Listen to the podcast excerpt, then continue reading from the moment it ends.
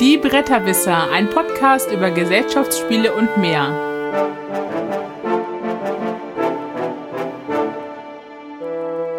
www.bretterwisser.de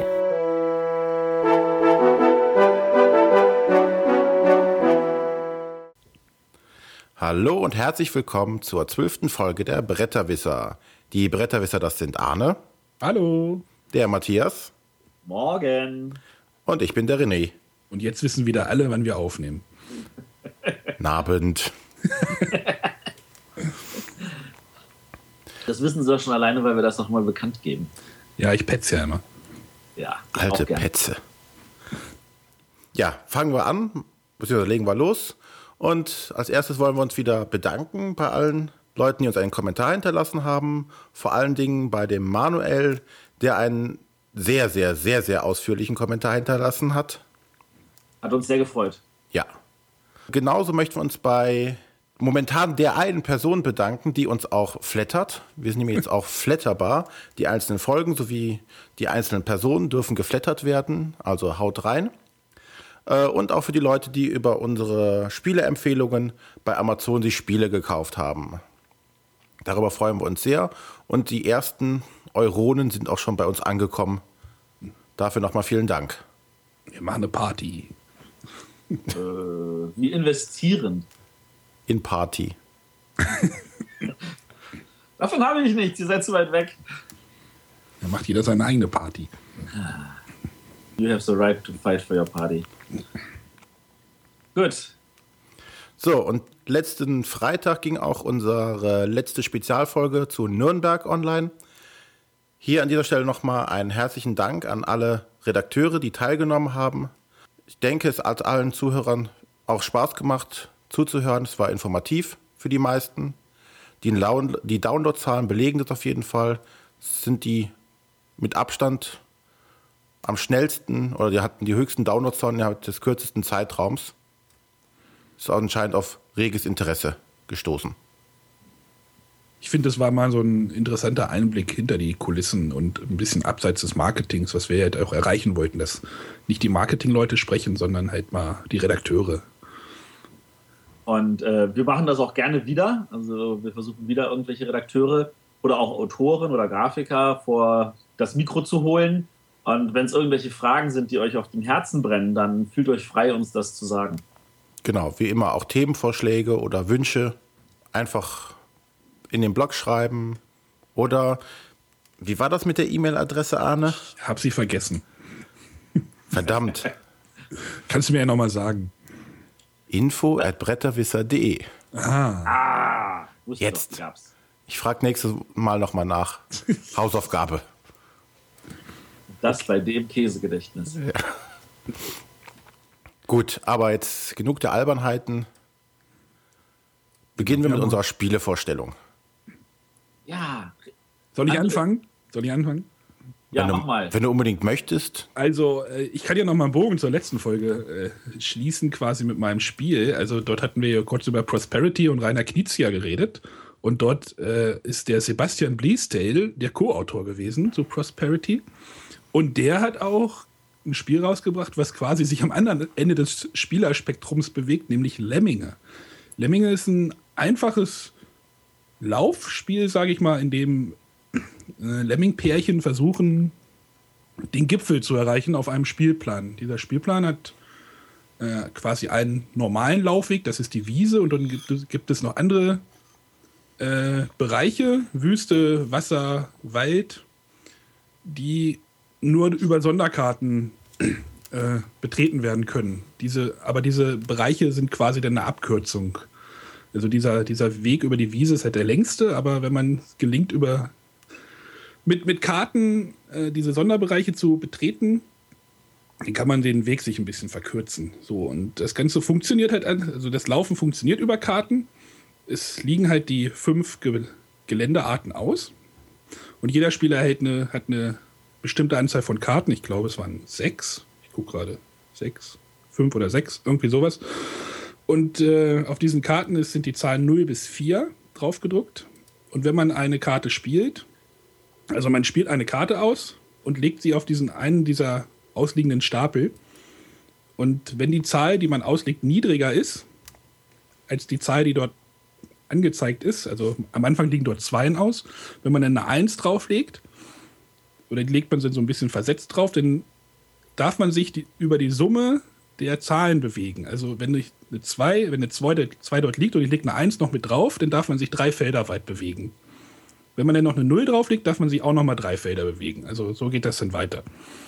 Wenn man es aber, wenn man keine Karten mehr hat, ähm, ähm, die man da drauflegt, also keine niedrigeren, sondern eine höhere Karte, dann wird dieser Stapel abgeräumt, die neue Karte hingelegt. Also wenn man eine, eine 4 oder sowas ausspielt, dann wird dieser Stapel abgeräumt, bekommt aber ein Bonusplättchen von dem von der ausgelegten Landschaft. Also man kriegt dann so ein Plättchen, dort ist dann, wenn man das auf den Waldstapel legt, bekommt man ein Waldplättchen, was man dann auf den Spielplan legen darf.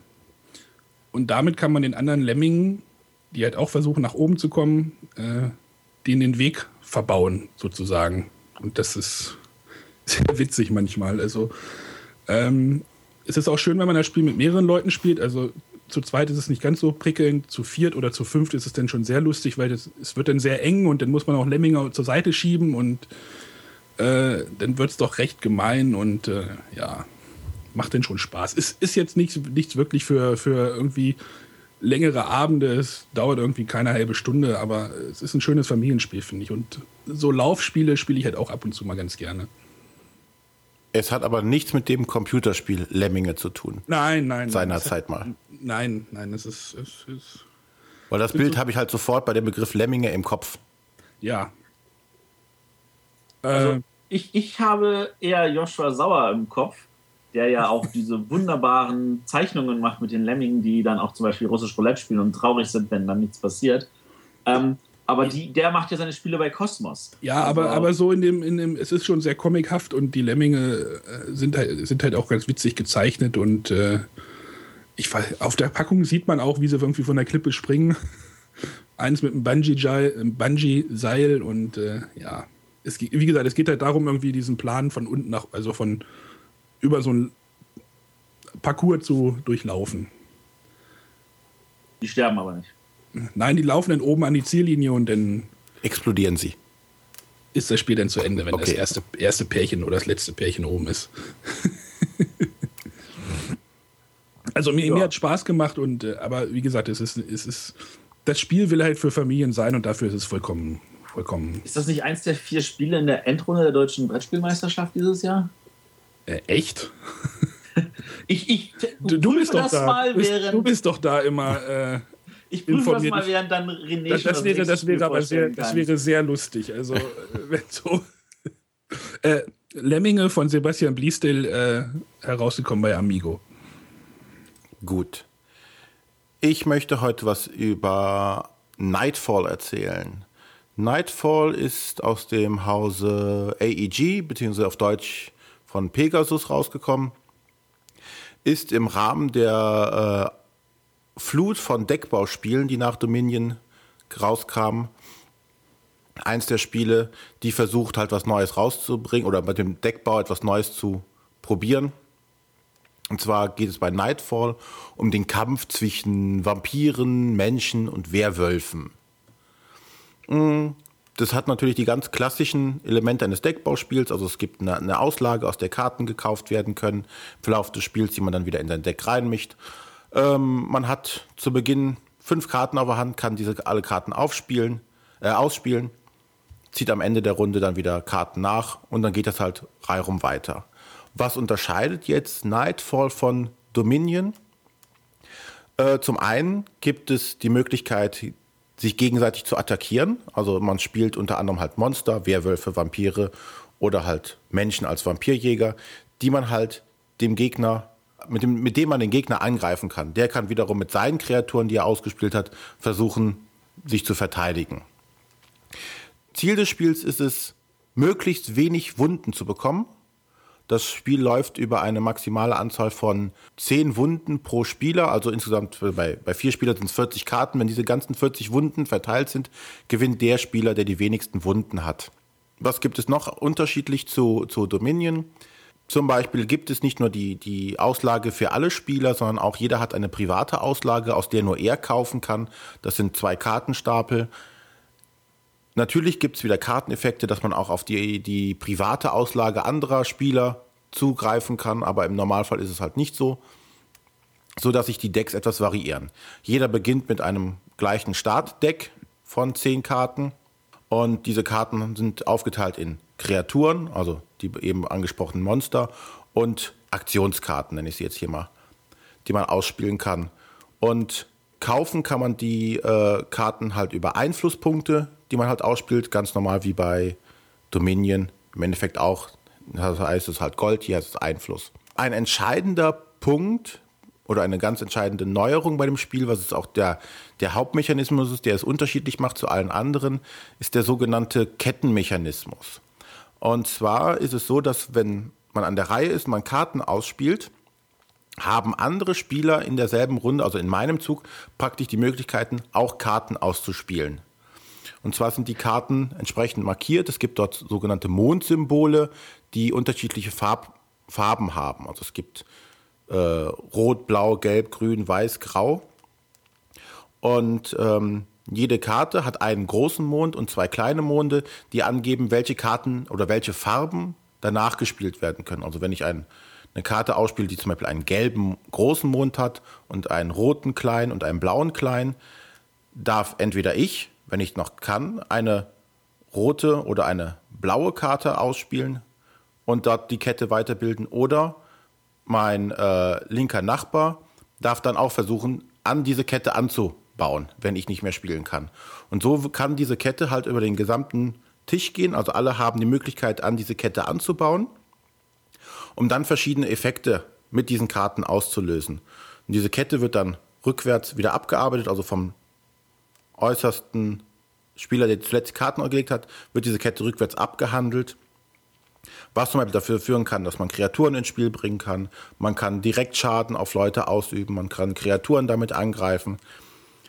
Das macht halt das Besondere an Nightfall aus, weil es halt dadurch dafür, dazu, sorgt, äh, dazu führt, dass alle Spieler immer beteiligt sind. Keiner steht außen, steht nur die ganze Zeit rum und wartet auf irgendwas, was ja bei einer Partie von Dominion durchaus passieren kann. Ja, ich hatte bei Kette, war bei mir schon so, oh Dominion, oh nein, Kette ist immer nervig. Ja, also, aber. Ja, aber es ist, ist halt keine Kette von einem Spieler. Genau. Ja, deswegen, aber wenn bei Dominion jemand eine Kette beginnt, dann ist immer so ein bisschen. Öh. Genau. Ja, aber in der Zwischenzeit machst du ja bei Dominion auch schon deinen Zug. ja, das ist wohl wahr. ja, also, das ist wirklich sehr schön. Es gibt halt entsprechend auch viel Interaktion untereinander ähm, es geht halt wirklich darum, dem anderen schnellstmöglich so viel Schaden wie möglich zu verursachen oder halt nicht nur einem. Das nutzt einem natürlich auch nicht. Man muss natürlich versuchen, allen Spielern gleichmäßig Schaden zuzufügen, weil man will, möchte einfach nur derjenige sein, der nachher am wenigsten hat. Es nutzt also nichts, wenn man alles nur auf einen macht. Der ist halt noch nicht aus dem Spiel raus, der hat im Zweifelsfall halt verloren, relativ frühzeitig. Aber man selber hat dadurch noch nicht gewonnen. Es gibt bereits zwei Erweiterungen zu dem Spiel.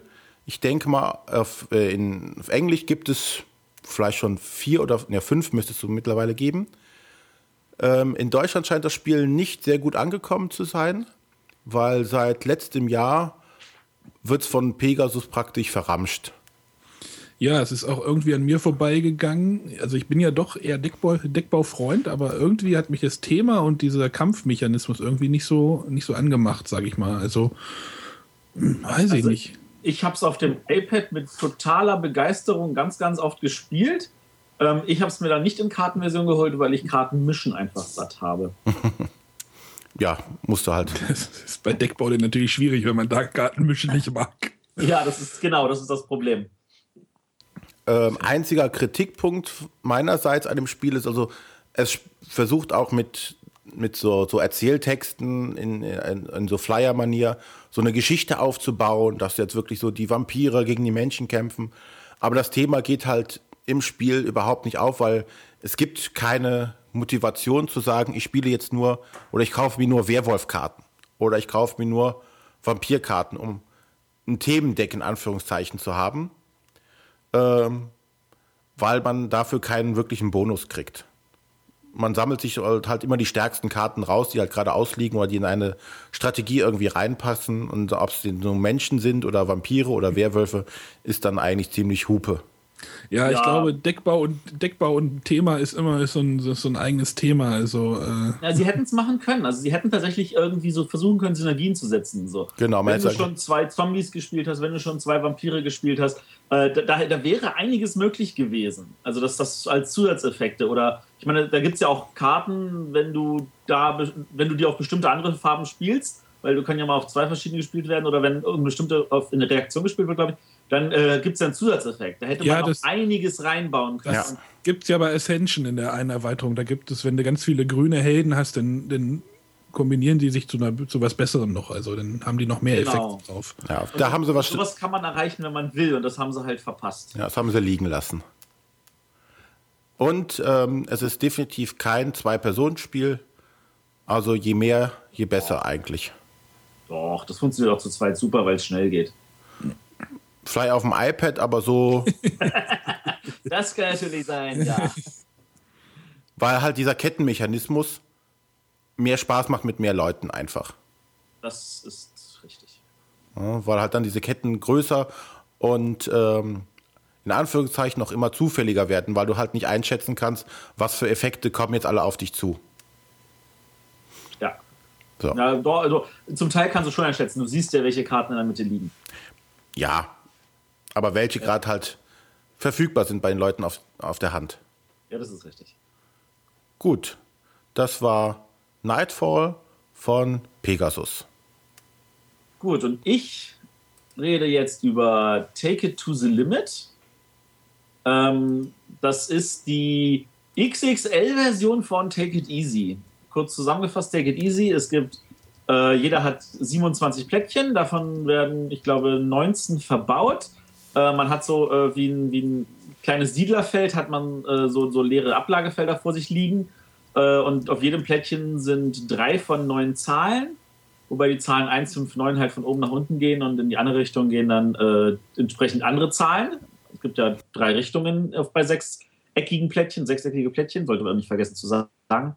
Ähm, und ein, ein Spieler hat die Plättchen alle verdeckt vor sich liegen, die anderen offen. Und der, der verdeckt hat, liegt ein, zieht ein zufälliges und alle anderen müssen dasselbe raussuchen und dann legt das jeder auf seinem Tableau ab, wo er gerne möchte. Und es geht halt darum, abzuschätzen und geschickt hinzupassen, um möglichst viele vollständige Reihen zu haben, weil wenn man eine vollständige Reihe von oben nach unten oder von links oben nach rechts unten oder von rechts oben nach links unten hat, äh, mit allen in derselben Zahl, dann wird diese Zahl multipliziert mit der Anzahl der Plättchen und das sind dann Siegpunkte. Wie, die müssen das raussuchen? Also die durchwühlen in ihren Also wenn ich zum Beispiel Haufen, ein Plättchen habe, was dann 1, 2, 8 ist, äh, dann müssen alle anderen auch das Plättchen mit der 1, 2 und 8 raussuchen. Okay. Sodass alle dasselbe Plättchen ablegen. Ist das nicht umständlich? Ja, das, ist, das ist nicht so umständlich, weil ich meine, vorher äh, sortiert man die Plättchen ja. Das, jedes Plättchen ist einzigartig. Ach so. Du kannst zum Beispiel alle, die oben eins haben, in die erste Gruppe legen und so. Und dann, also da kommt man relativ schnell in ein, ein System rein, wie man das ablegt, dass alle ihre Plättchen schnell finden. Ähm, und das muss man halt dann so hinlegen und dann, sobald äh, das letzte Plättchen gezogen ist, ist das Brett voll. Dann wird geguckt, welche Reihen hat man äh, vollständig in einer Zahl und äh, dann kriegt man entsprechend die ganzen Punkte. Und natürlich äh, schafft man natürlich nicht alles vollständig rein zu haben, weil man natürlich noch auf ein Plättchen gehofft hatte, das dann vielleicht nicht gezogen wurde, weil halt ein paar Plättchen am Ende übrig bleiben, die nicht gezogen wurden. Und da ist halt dann so der Clou, so wer hat wie viele Punkte gemacht, wer hat eher abschätzen können. Ähm, und da sind natürlich die Spieler, die noch eine offene Auslage vor sich haben, im Vorteil, weil die genau sehen, welche Plättchen überhaupt noch gezogen werden können, äh, während der andere das halt bei den anderen abgucken muss, weil er halt seine Plättchen alle verdeckt liegen. Das spielt man normalerweise mehrere Runden, sodass jeder einmal mit verdeckten Plättchen spielt und dann wird geguckt über gesamte, wer hat die meisten Punkte gemacht. Und bei Take It to the Limit ist das ehrlich gesagt noch eine Nummer größer, ähm, weil man effektiv fast äh, dreimal so viele Plättchen hat. Man hat ein größeres Spielfeld, die Zahlen gehen bis zwölf. Ähm, es gibt Plättchen, die äh, Bonuspunkte geben, wenn alle drei Reihen auf ihnen halt vollständige Reihen sind. Und das können dann 20, 40 oder 80 Bonuspunkte sein. Ähm, ja, das Von ist aber. Also man muss sich vorstellen, also bei einem normalen Take It Easy kann man problemlos äh, 200 bis 300 Punkte machen. Und bei dem anderen, bei dem Take It to the Limit? Ähm, interessanterweise bewegt es sich im selben Bereich, weil dadurch, dass es äh, vier Zahlen pro Reihe sind, es deutlich schwerer ist, diese Reihen halt äh, vollständig zu bekommen. Ach so. Dafür gibt es aber noch ein kleines Extra-Brett, den sogenannten ähm, Scrapyard, den Ablagestapel, äh, wo man sagt, äh, nee, das passt jetzt nicht rein, ich packe es lieber dahin. Und wenn man dort halt vollständige Reihen hat, dann kann man irgendeinen Bonus fürs Hauptbrett freischalten. Ähm, das Ganze spielt sich genauso einfach, halt ein paar Minuten länger, macht genauso viel Spaß, äh, funktioniert halt super als, ähm, als, als Variante. Und da ist sogar noch eine zweite Variante drin, die Rückseite, weil da ist kein großes Feld, sondern sind kleine verbundene Felder mit Lücken in der Mitte. Und äh, das ist ein bisschen schwieriger, vollständige Reihen hinzukriegen. Äh, macht aber auch genauso viel Spaß. Also Leute, die Take It Easy äh, nicht ausreichend äh, genug gespielt haben und immer wieder gerne spielen wollen, den kann ich Take It to the Limit definitiv empfehlen, weil das äh, einfach der nächste logische Schritt ist. Ist aber, glaube ich, nicht so leicht zu bekommen in Deutschland, oder? Ich, ich gucke, ich habe gerade mal. Das kann tatsächlich sein. Jetzt bin ich natürlich wieder der, der, der Heini, der wieder irgendwelche Spiele bespricht und in Deutschland nicht so einfach bekommt. Ja. Ich muss geben, ich habe es in äh, Nürnberg in die Hand gedrückt bekommen vom Verlag. Ach, auch das noch. Der feine, ja. Der feine äh, ja, aber also ich bin mir sicher, also das, das haben auch. Aber du würdest vielleicht erstmal empfehlen, dass man, wenn man das vielleicht erstmal, dass man Take It Easy, das ist jetzt sicherlich äh, problemlos. Take It Easy kann ich definitiv empfehlen und Take It to the Limit für Leute, denen Take It Easy Spaß macht, auf jeden Fall auch. Ja, genau, dann kann man vielleicht erstmal sich so ein bisschen austesten. Genau. Bei wer hat denn Take It Easy? Äh, bei wem läuft denn das? Das war früher bei FX Schmidt. Ich glaube, das ist jetzt Ravensburger. Aber da müsste ich jetzt auch mich schlau machen. Ich sehe schon, ich höre, ihr macht euch schneller schlau als ich. Nicht nee, vorbereitet, nicht ja. vorbereitet, der feine Herr Redakteur. Es, es läuft unter Ravensburger. Es läuft unter Ravensburger. Und was ist jetzt mit den deutschen Meisterschaften? Hast ich habe nachgeguckt. Die vier Spiele der, des, der deutschen Mannschaftsmeisterschaft im Brettspiel 2014 sind erstens Helios, zweitens Istanbul, drittens Norderwind und viertens Lemminge. okay, das ist lustig. Äh, naja, dazu muss man sagen, ich meine, die versuchen halt nicht einfach zu sagen, wir nehmen die vier größten Strategiekracher, sondern die unterteilen die Spiele in vier Gruppen. Die sagen, es gibt das Kartenspiel, es gibt das Familienspiel, es gibt das Strategiespiel, es gibt das Glücksspiel. Und äh, von da aus gesehen wird Lemminge in eine dieser Kategorien reinfallen. Also, ich glaube, ja, man kann, glaube ich, Lemminge schon ziemlich taktisch spielen. Also, äh, aber du kannst halt auch den Gegner ziemlich ärgern und äh, der ist dann halt ein bisschen dann von seinem Kartenglück abhängig, aber dann kann der Gegner über deine Karten vielleicht dann auch wieder was. Also, das. Äh auf jeden Fall würde ich einen Blick auf den Autor behalten, auf den Beastdale. Der hat Keyflower mitgemacht. Das ja. war ein super Spiel. Und der hat auch Prosperity gemacht, was mir nicht gefallen hat, aber wo anderen, viele andere Leute halt begeistert. Ja, es ist ein ganz schön breites Spektrum, sage ich mal so. Also ich weiß jetzt nicht, wie weit so eine Co-Autorenschaft da irgendwie, wie viel Einfluss man da dort hat. Äh, du kannst davon ausgehen, die machen das wirklich einfach gemeinsam. Ja, aber ich sag ja, Lemminge und Prosperity oder Keyflower und Lemminge sind jetzt wirklich irgendwie nicht äh, gerade verwandte Spiele, sage ich jetzt mal so. Ähm, nein, das ist richtig. Gut, ähm, aber das hat uns auch gleich jetzt hier den, den Übergang zum Hauptthema geschaffen. Ja, hervorragend. Ja, wir sind ja so gut. Sagt noch einer, wir wären nicht vorbereitet. genau, unser, unser Hauptthema heute heißt Glück versus Kontrolle. Ähm, und zwar geht es darum, dass, äh, was ja Spieler gerne anmerken, die äh, sagen, das ist ja ein doofes Glücksspiel, man hat, hat, keine Chancen, das kann man nicht kontrollieren und so weiter. Da geht es nämlich tatsächlich darum, dass Spieler manchmal Spiele als Glücksspiele einstufen, die gar keine Glücksspiele sind, ähm, sondern die halt eher darum gehen, dass es Spiele sind mit relativ wenig Kontrolle. Ähm, ich würde im ersten Schritt jetzt einfach mal kurz äh, sagen, was ist ein Glücksspiel? Das, da gibt es ja eine gesetzliche Definition, die ich jetzt natürlich nicht vorlesen werde. Ähm, aber die effektiv sagt, ein Glücksspiel ist ein Spiel, bei dem halt vorher nicht feststeht, wer gewinnt.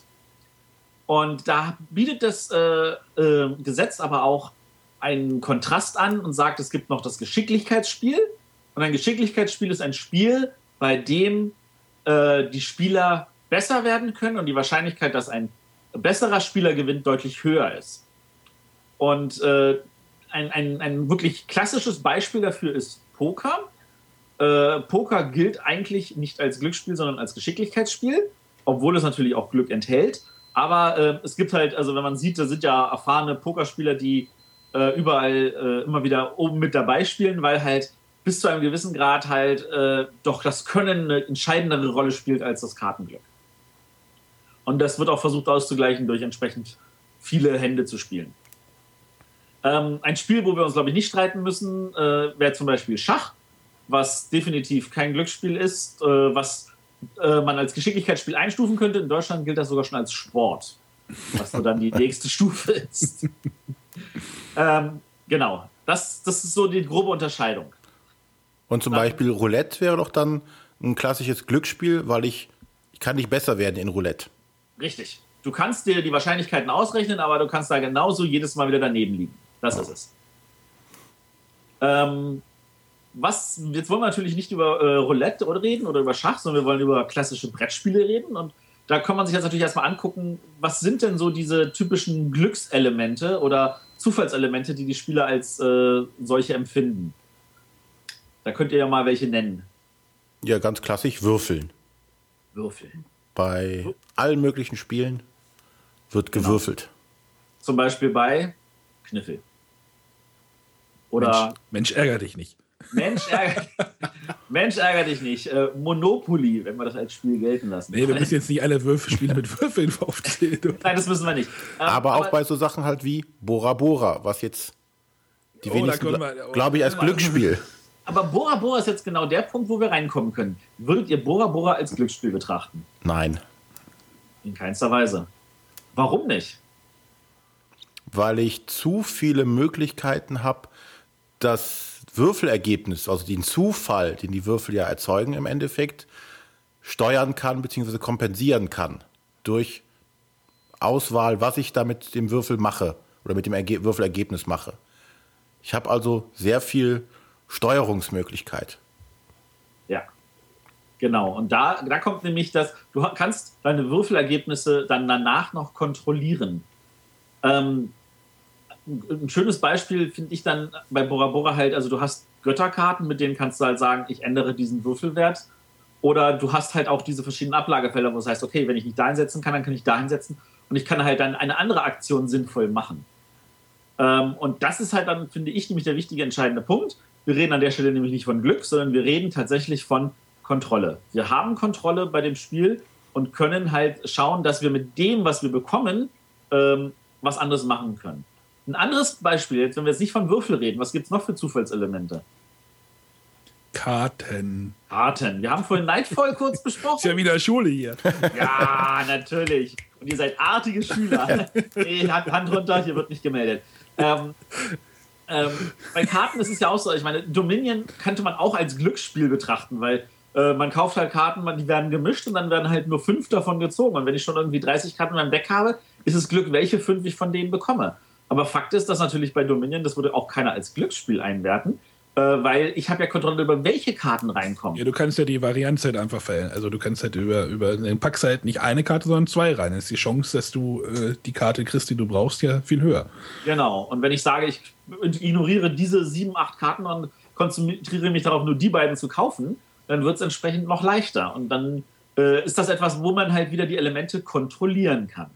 Ja, es ist ja so grundsätzlich so, ich arbeite ja bei allen Spielen, die jetzt irgendein Zufallselement haben, irgendwie mit Wahrscheinlichkeiten. Und das Ziel ist es ja, die Wahrscheinlichkeiten so auszuloten oder so hinzubiegen, dass sie für mich von Vorteil sind. Ja. Da können wir ja noch mal kurz zum Thema äh, zu, äh, Würfelbonanza noch mal zurückkommen. Dort ist, sind, glaube ich, auf den Karten sind Zahlen drauf gedruckt. Ich glaube, es hat ja auch was mit den Wahrscheinlichkeiten zu tun. Ich weiß nicht, ob Matthias da Ach, die, die, Zahlen, also das habe ich auch versucht rauszukriegen, was die bedeuten. Das hat irgendwas mit, der, mit den Wahrscheinlichkeiten zu tun. Das hatte, hatte ich mal ich in irgendeinem Interview gelesen, dass das irgendwie, ja. Äh, also ich, ich, ich habe vermutet, das hat einfach nur was damit zu tun, dass sie den einzelnen verschiedenen Ergebnissen irgendwelche Werte zugeordnet haben und versucht haben, diese Werte auf den Karten jeweils irgendwie konsistent äh, zu mischen. Als ob da nicht irgendwie ein Mathematiker hinterstecken würde. Also, wer jetzt behaupten würde, dass Rosenberg seine Spiele durchrechnet, la la la la la. ja, aber zum Beispiel Bonanza würde ich auch, also ich meine, klar, da ist natürlich hier Menge Glück dabei, äh, welche Ergebnisse wie gewürfelt werden und man kann sich natürlich ärgern, wenn sechs Leute hintereinander irgendwelche Ergebnisse würfeln und man nicht einen Schritt vorwärts kommt, während äh, dann der nächste Spieler schon sagt, oh cool, ich kann das und das und das und das gleich erfüllen. Und ich bin gleich fertig. Yeah. Ähm, aber da hat man halt, wenn man dran ist, hat man ja Kontrolle darüber. Man kann ja entscheiden, welche Würfel nehme ich raus und versuche sie zu behalten und welche Würfel möchte ich neu würfeln. Ich habe Kontrolle darüber, ja, möchte ich den dunklen oder den hellen Würfel rauslegen, weil da, wo sind die Wahrscheinlichkeiten, dass ich jetzt noch den blauen bekomme, größer? Ja, das ist aber eher dann schon, das geht dann eher schon in diesen Mischbereich. Also wenn du scheiße würfelst, nützt dir die ganze Kontrolle nichts. ja, ja, das ist. Der Mischbereich ist vielleicht nicht schlecht. Also ich meine, lass uns mal noch ein schöneres Beispiel nehmen, nämlich King of Tokyo. Da ist ja auch so, ich würfle, ich gucke, was passiert, ich würfle nochmal. Ähm, und da versuche ich ja auch in bestimmte Richtungen zu gehen. Da kann es sehr gut sein, dass ich im letzten Würfel noch eine Faust würfle oder eine Tatze und mich darüber ärgere, dass ich dann vielleicht doch nach Tokio rein muss, obwohl ich das gerade verhindern wollte mit meinen wenigen Lebenspunkten. Aber trotzdem würde ich das nicht als, als großes Glücksspiel betrachten, weil als großes Glücksspiel, ja. Ich, ich wollte schon dazwischen grätschen.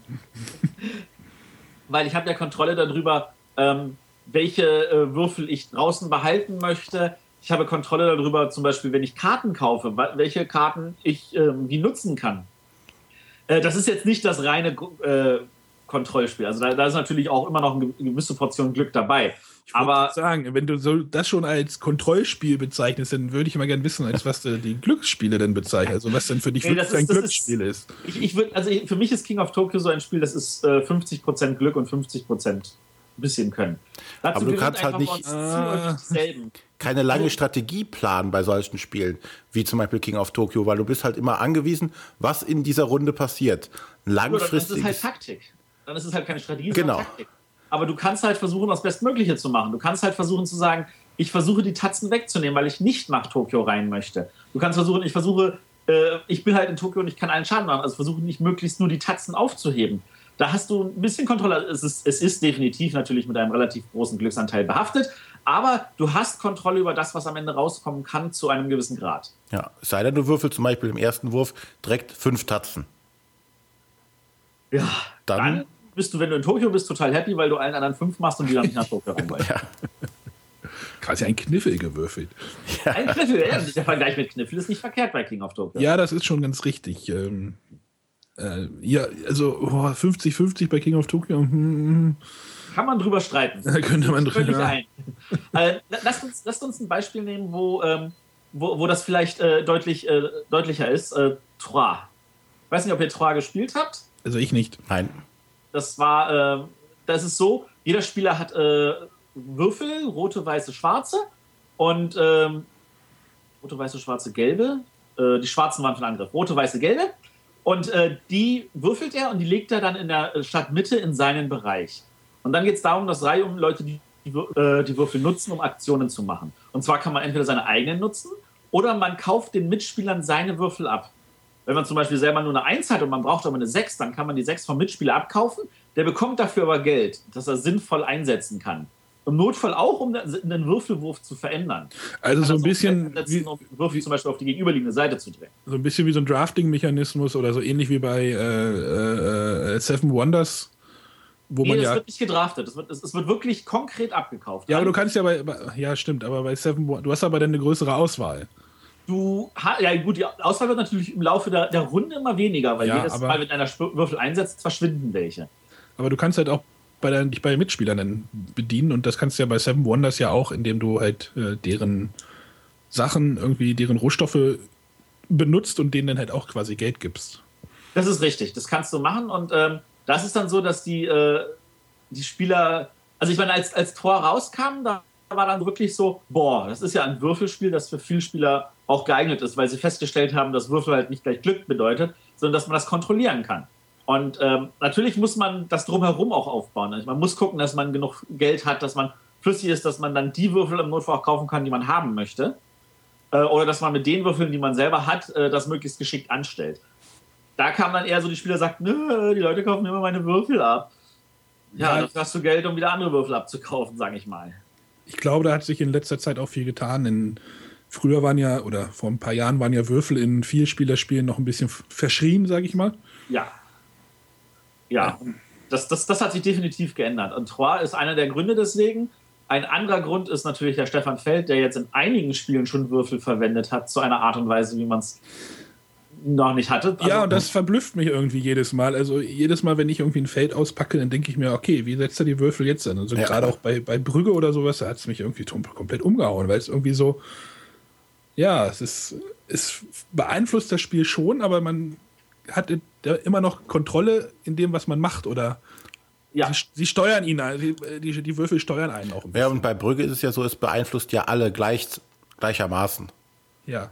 Ja. Es ist ja nicht nur, dass es einen betrifft und es betrifft alle. Von daher ändert es ja für alle das Spiel in eine gewisse Richtung. Lenkt mal links rum oder mal rechts rum.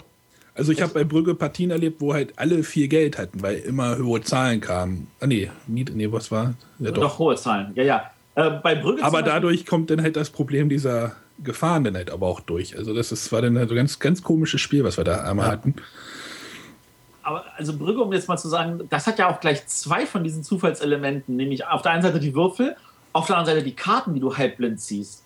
Also du hast ja auch, du versuchst jetzt äh, irgendwie, wenn du ausgeglichen spielen willst, ja alle Farben auf die Hand zu kriegen, damit jeder Würfelwurf für dich gut ist. Und du siehst halt immer nur zwei Stapel irgendwie liegen und sagst, okay, ich brauche noch die blaue, äh, ich brauche noch die rote. Verdammt, jetzt liegen da nur noch gelbe Karten, aber die habe ich ja schon auf der Hand.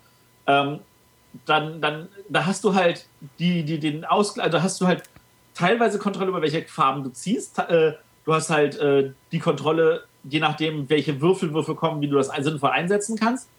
Und da ähm, hatte also der, der Feld es geschafft, diese ganzen Elemente so zusammenzubringen, dass das Spiel sich trotzdem nicht glückslasst. Ja, aber du hast für, für jede Karte ja auch immer noch fünf Aktionen, die du quasi damit machen kannst. Genau, also im Notfall nimmst du halt nicht damit Geld, sondern nimmst du dir irgendwelche anderen Leute. Und das ist Arbeiter halt, oder baust ein Haus oder.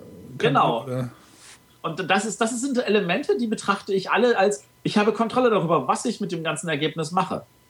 Ja, aber dennoch hat Brügge ziemlich, ich sage, es spaltet nicht, aber es ist schon ein bisschen kontrovers, weil das Glückselement vielleicht oder das Kontrollverlustelement, oder wie soll ich es jetzt sagen? äh, ich sage es jetzt einfach, das Glückselement ist einfach vielleicht ein bisschen höher als bei anderen Spielen von Stefan Feld. Das definitiv. Aber, aber genau das gefällt mir an diesem Spiel so gut, dass es nicht ganz so durchrechenbar ist. Äh, wenn ich jetzt Bora Bora zum Beispiel sehe, äh, Bora Bora fand ich immer ein bisschen anstrengend für mich, also für, für mich persönlich. Da musste ich mir immer überlegen, ja, wie kriege ich jetzt das Beste aus meinen Kanal. Aber das lag jetzt nicht an den Würfeln. Nee, das lag an dem Spiel generell. also also ich meine, nehmen wir wirklich ein anderes Feldspiel noch, weil Veit also da wirklich äh, sehr, sehr viel Gehirnschmalz reingesetzt hat. Und zwar die Burgen von Burgund, das gute alte Bubu. Ähm, da ist es ja auch so, jeder Spieler hat zwei Würfel, die Würfel der zu Beginn und dann kann er sich irgendwelche Sachen kaufen. Und da gibt es ganz, ganz viele Elemente, womit, der, womit dieser, dieser, dieses Zufallselement Würfel verringert wird. Jeder hat kleine Plättchen, damit kann er sagen, oh, ich ändere den Würfel, das Würfelergebnis um einen Wert. Und um einen Wert heißt an dieser Stelle auch von 6 auf 1, was genau halt die nächste Zahl ist. Ähm, er kann auch, äh, er kann abschätzen, welche Würfelergebnisse haben die anderen, äh, was kann er nutzen, was die anderen vielleicht eher haben wollen und äh, das Ganze halt also über diesen Weg betrachten. Und da ist äh, relativ, also bei der Masse an Spielen, die ich bei, bei Burgen von Burgund schon äh, gewonnen habe oder gegen unseren besten Spieler auch schon verloren habe, äh, würde ich sagen, das ist alles andere als irgendwie glückslastig. Selbst, selbst wenn man die dämlichsten Zahlen würfelt, kann man damit irgendwas machen. Und wenn es ist, bloß weitere Plättchen zu nehmen, mit denen ich die Würfelergebnisse nächste Runde verändere. Ja, wie eben schon angesprochen, diese, diese Zufallselemente in einem Spiel oder Glückselemente im Spiel verschieben halt eher das, den Fokus von einem strategischen Spiel zu einem taktischen Spiel. Also, dass ich jede Runde schauen muss, was kann ich aus meinen gegebenen Mitteln bestmöglich herausholen. Nicht wie bei einem Strategiespiel, wo ich sagen kann, okay, ich verfolge von Anfang an diese Strategie weil ich weiß, die und die Züge kann ich machen, wenn mir jetzt nicht irgendjemand anders ins Gehege kommt. Da ja. würde ich jetzt widersprechen wollen. Also Burgen von Burgund ist für mich ein echtes Strategiespiel und kein taktisches. Also auch wenn man natürlich sagen muss, bestimmte Taktikelemente sind da, was kann ich diese Runde machen? Ähm, meine Erfahrung ist, also du versuchst ja schon strategisch vorzugehen und zu sagen, äh, ich versuche jetzt zum Beispiel, du kannst zum Beispiel nicht das ganze Brett vollbauen. Ich ignoriere dieses Spiel mal die Tiere oder die. Ja, genau. Bei Natürlich hast du, bei Agricola kannst du eine Strategie am Anfang planen und die du dann durch, die ziehst du dann durch, weil du genau weißt, das kann ich auf jeden Fall immer machen. Also ich mache Ja, aber das kannst du bei Burgen von Burgund auch. Ja, das, das. Ja, aber ich sage ja nur, die, die taktischen Elemente werden halt immer mehr, je mehr Zufallselemente du hast. Wie bei Brügge zum Beispiel. Du musst halt jede Runde schauen, was kannst du mit den gegebenen Mitteln erreichen. Natürlich hast du eine Sta äh, Spielstrategie für dein gesamtes Spiel, aber ja. Die wird halt. Also bei Bubu schon, bei Brügge nicht. Ja. Das meint er doch. Es wird halt immer. Ja, nee, es ist also, ich meine, vielleicht sollten wir kurz noch mal kurz, also Strategiespiel heißt ja wirklich, du hast einen langfristigen Plan. Und äh, für mich, natürlich sind, sind diese, diese Zufallselemente wie ein Würfel, sorgen natürlich dafür, dass man gucken muss, was mache ich diese Runde damit. Ähm, aber für mich verschiebt es den Schwerpunkt des Spieles nicht. Also Bubu ist für mich kein taktisches Spiel. Auch wenn ich taktisch agieren muss, im Sinne von, was mache ich diese Runde, ist es für mich kein taktisches Spiel. Hm. du darfst gerne anderer Meinung sein. Ich habe gehört, unsere Hörer mögen das, wenn wir andere Meinung haben. ja, es geht mir auch mehr, mehr so um diesen, wenn du ja im Endeffekt äh, ein Tacho vorstellst. Also entweder hat er ja. voll Ausschlag nach, nach Strategie oder nach Taktik. Ist halt, je mehr Zufallselemente du hast, desto mehr schlägt er halt in Richtung Taktik aus, anstatt Strategie. Es gibt ja nicht das reine nur Taktikspiel, oder es gibt es auch, aber meistens ist ja immer irgendeine Mischform von beidem. Dass du strategisch ja. ein Ziel machst, aber taktisch halt jede Runde neu gucken musst. Und je mehr Glückselemente du hast, desto mehr ist halt die Taktik entscheidend anstatt die Strategie. Ja, das kann ich kann ich äh, unterschreiben, ja. Und deshalb. Ja, ist, ja wahrscheinlich, wahrscheinlich ist es, weil, weil meine Tachonadel bei Burgen von Burgund noch sehr weit im strategischen Faktor ist, aber natürlich nicht zu 100 Prozent, das ist richtig. Ja, weil du kannst halt nicht von Anfang an sagen, so mache ich's, weil dein erster Wurf könnte ja schon sagen, okay, die Strategie muss ich ändern. Äh, das kann passieren, wenn ich letzter bin und die ersten drei sich schon auf irgendwas festknien und ich mir denke, na toll, dann nehme ich halt die andere Strategie. Genau. Ja. Aber ich habe trotzdem in der ersten von 25 Runden schon mal eine Strategie mir überlegt.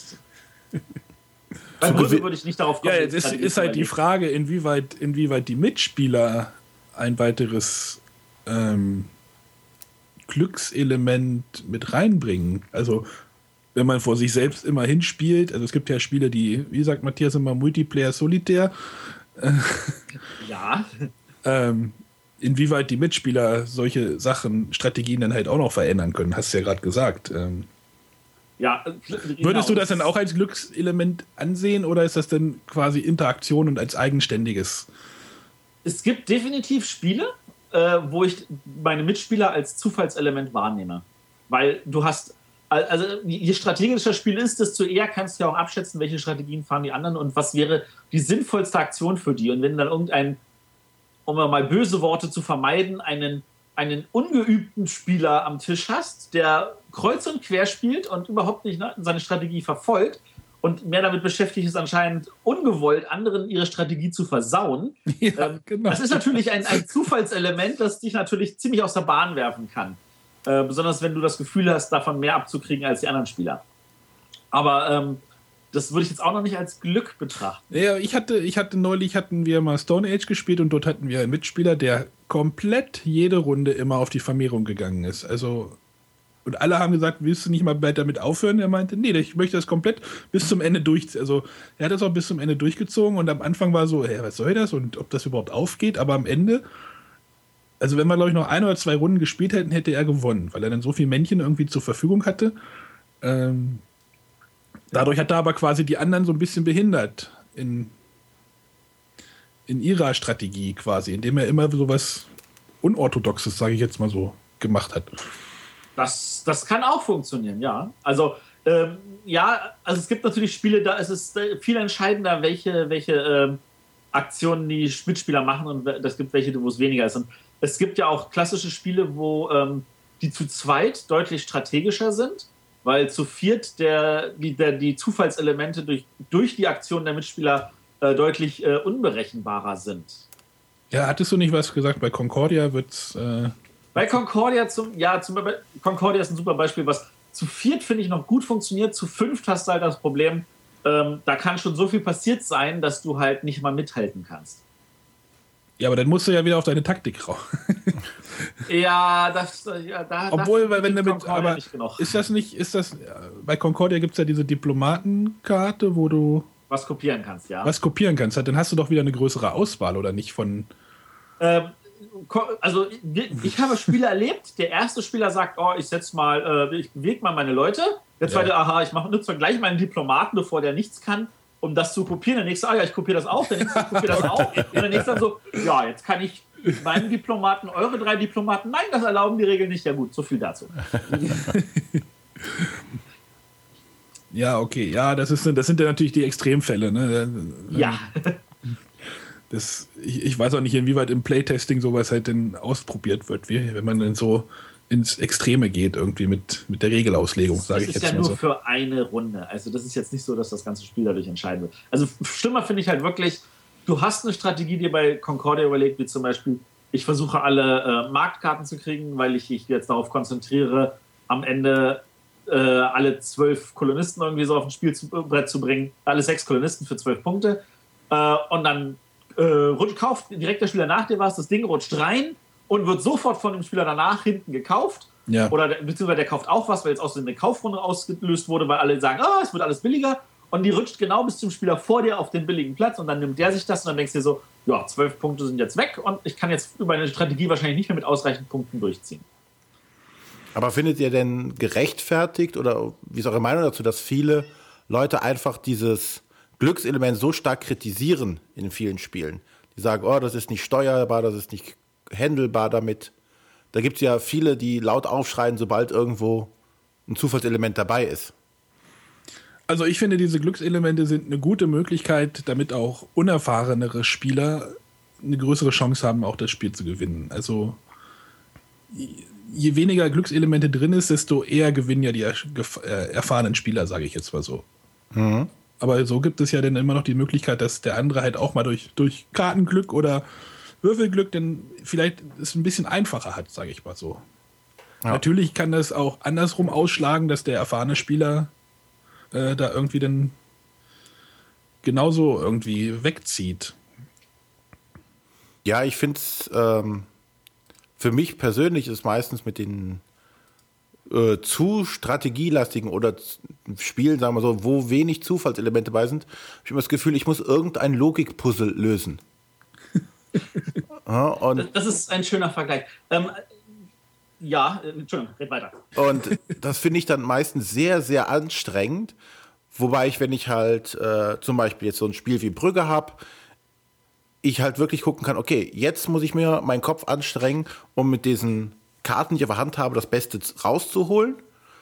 Und danach kann ich wieder neu anfangen. Und ich muss nicht zehn Züge im Voraus planen. Ja, das ist, das fand, ich auch bei, fand ich auch bei Bora Bora so. Also bei Bora Bora, also Logikpuzzle trifft das, glaube ich, ganz gut und da musst du ja dann versuchen, dass die meisten Punkte in deinem aktuellen Zug irgendwie rauszuholen. Also, also ich habe mit Puzzle weniger ein Problem, ähm, aber für mich, also ich, ich, ich, ich betrachte das jetzt mal von einer anderen Sichtweise, warum ich äh, wichtig finde, dass es Zufallselemente gibt oder die Kontrolle nicht zu 100% existiert. Ähm, ich hatte, als, als ich bei Upper Deck noch gearbeitet habe, ähm, hatten wir ja unter anderem ein Training Card Game, das war Versus System, da ging es um die ganzen Superhelden. Und der, das Zufallselement, beziehungsweise die Kontrolle für den einzelnen Spieler war so hoch, also das Zufallselement so gering, dass, äh, wenn man zwei Spieler an den Tisch gesetzt hatte, der bessere Spieler in 99% der Fällen gewonnen hat. Was für den, der schlechter war, total deprimierend war und dazu geführt dass er gesagt hat, ich habe keine Lust, weil ich ja weiß, ich habe keine Chance, ich verliere ja. Und es war einfach zu schwer, dann besser zu werden, weil der andere einfach diesen Vorsprung hatte. Das ist jetzt zum Beispiel ein Grund, warum ich auch ungern Schach spiele, weil ich kann zwar die Regeln, aber die, die, die ganzen Strategien, die es da gibt, das ist mir zu anstrengend. Da habe ich auch keinen Bock drauf. Ja, ich finde eher dieses, bei glückslastigen Spielen, wo jetzt weiß ich nicht, das von einem Würfelwurf oder von einer Karte abhängig ziehe, kann ich immer noch für mich sagen, ah, es lag an der Karte. Bei den Strategiespielen weiß ich, es lag an mir ich habe den Bockmist gebaut, ich muss mich selber dafür in Verantwortung nehmen. So hat man bei den Glückssachen hat man immer noch mal die Ausrede, ah ja, das lag ja an dem Würfelwurf. Ich habe ja gar nicht so schlecht gespielt. Ja, das ist, aber das ist ja wieder hervorragend für Strategiespiele, die dann auch Würfel verwenden, wie zum Beispiel Troa oder Bora Bora oder Hubu, wo du dann sagst, hey Mann, es ist, ich weiß, der Glück ist komplett kontrollierbar, aber an der Stelle war es mir trotzdem nicht hold. Das ist doch eigentlich ein eine Win-Win-Situation, sowohl für die Spieler, die gewonnen haben, die gezeigt haben, haha, man kann es, als auch die, die Spieler, die verloren haben. Im Endeffekt schon. Und persönlich habe ich auch noch das, in Anführungszeichen, das Problem, dass ich als, als, als Programmierer zum Beispiel jetzt in einer Welt lebe, die rein von Logik und Regeln geplagt ist. Ach, du programmierst nicht in Fuzzy-Logik. Nee, ich muss mich schon relativ strikt, es muss deterministisch sein. Also ich muss wissen, was passiert, wenn ich irgendwas mache.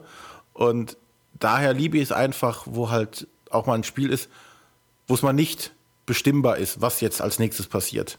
So wie das Leben. Zum Beispiel. Ja, aber ja. Das, ist, das ist für mich zum Beispiel dann immer auch eine schöne, schöne, ein schöner Kontrast. Weil, wie gesagt, auf der Arbeit darf es halt nicht zufällig sein. Wenn du deinen Vertrag bei irgendwas wechseln möchtest und machst das online über irgendein System, dann sagt man, ja, mal klappt's, mal klappt's nicht. aber das finde ich jetzt interessant, weil ähm, ich kenne ja relativ viele Juristen in meinem Umfeld und die mögen besonders die strategischen Spiele, wahrscheinlich weil das Juristische eher vom Zufall geleitet ist. Ja, ist halt immer Auslegungssache bei denen. Ja, was steht in welchem Kommentar? Ja, ja stimmt. genau. ja, ich denke, dass das wird auch viele Leute beeinflussen, halt, was sie halt so im, im Alltag auch erleben. Ja. Um dann sehr, zu sagen, das finde ich gut Ach, oder finde ich nicht ja gut. richtig philosophisch. Ja. Ja. Gut. Dann sind wir eigentlich schon durch, oder? Ja. Wollen wir die Sendung heute nicht zu lang werden wir lassen? Wir machen es heute mal kürzer. Wir genau. können auch kürzer. Sagte, ja, ja, bis zum nächsten Mal. Oder wie war Ich werde euch beim nächsten Mal daran erinnern. Ja. Das war ja nur mal eine, Folge, wo wir auch kürzer können. Ja, das, das war auch jetzt ein bisschen kürzer angesetzt. Das letzte Mal äh, äh, letztes Mal, ich glaube, da gab es keine Beschwerden über die längere. Nein, äh, nein, nein, genau. Und ich finde das auch dann auch blödsinnig, da irgendwie dann eine Diskussion abzuwürgen, nur weil man irgendwie jetzt die Stundenmarke gerissen hat, irgendwie. Ähm. Ja, aber wir, wir, wir vertrödeln wieder Zeit, indem wir über letztes Mal reden. Ja, also wie wir auf unsere Stunde kommen, müssen wir doch irgendwie hinkriegen. wir können ja noch ein Lied ans Ende basteln. Nein. genau, wie seht ihr das denn mit den, mit den, was mögt ihr denn für Spiele? Mögt ihr Glücksspiele? Mögt ihr oder ja, genau, eher strategische uns, Spiele. Schreibt uns in die Kommentare, schickt uns E-Mails at, at äh, info, info at bretterwisser.de info oder schreibt uns auf iTunes oder äh, ruft uns an. Uns ruft uns an. Das ging schnell, Leute. Ist doch prima mit dem Livestream. Genau, Matthias klingt sich schon mal aus. Er telefoniert mit dem ersten ich Hörer. Ich bin noch da, ich bin noch da. Genau. Und dann sehen wir uns in, äh, oder hören uns in zwei Wochen wieder. Genau, wir versuchen jetzt auch immer die Folgen freitags zu veröffentlichen, also möglichst äh, regelmäßig. Also Mach mir mal Druck. Ja, ich wollte es mal öffentlich jetzt sagen. Also genau. wir versuchen Danke. Einen, einen, festen Tag einfach anzustreben. Also äh, weniger Zufall, mehr Kontrolle. Kontrolle. Genau, das, das ist unser, unser Plan. Und äh, ja, wir hören uns dann in zwei Wochen wieder. Alles klar. Bis dann. Tschüss. Tschüss. Tschüss.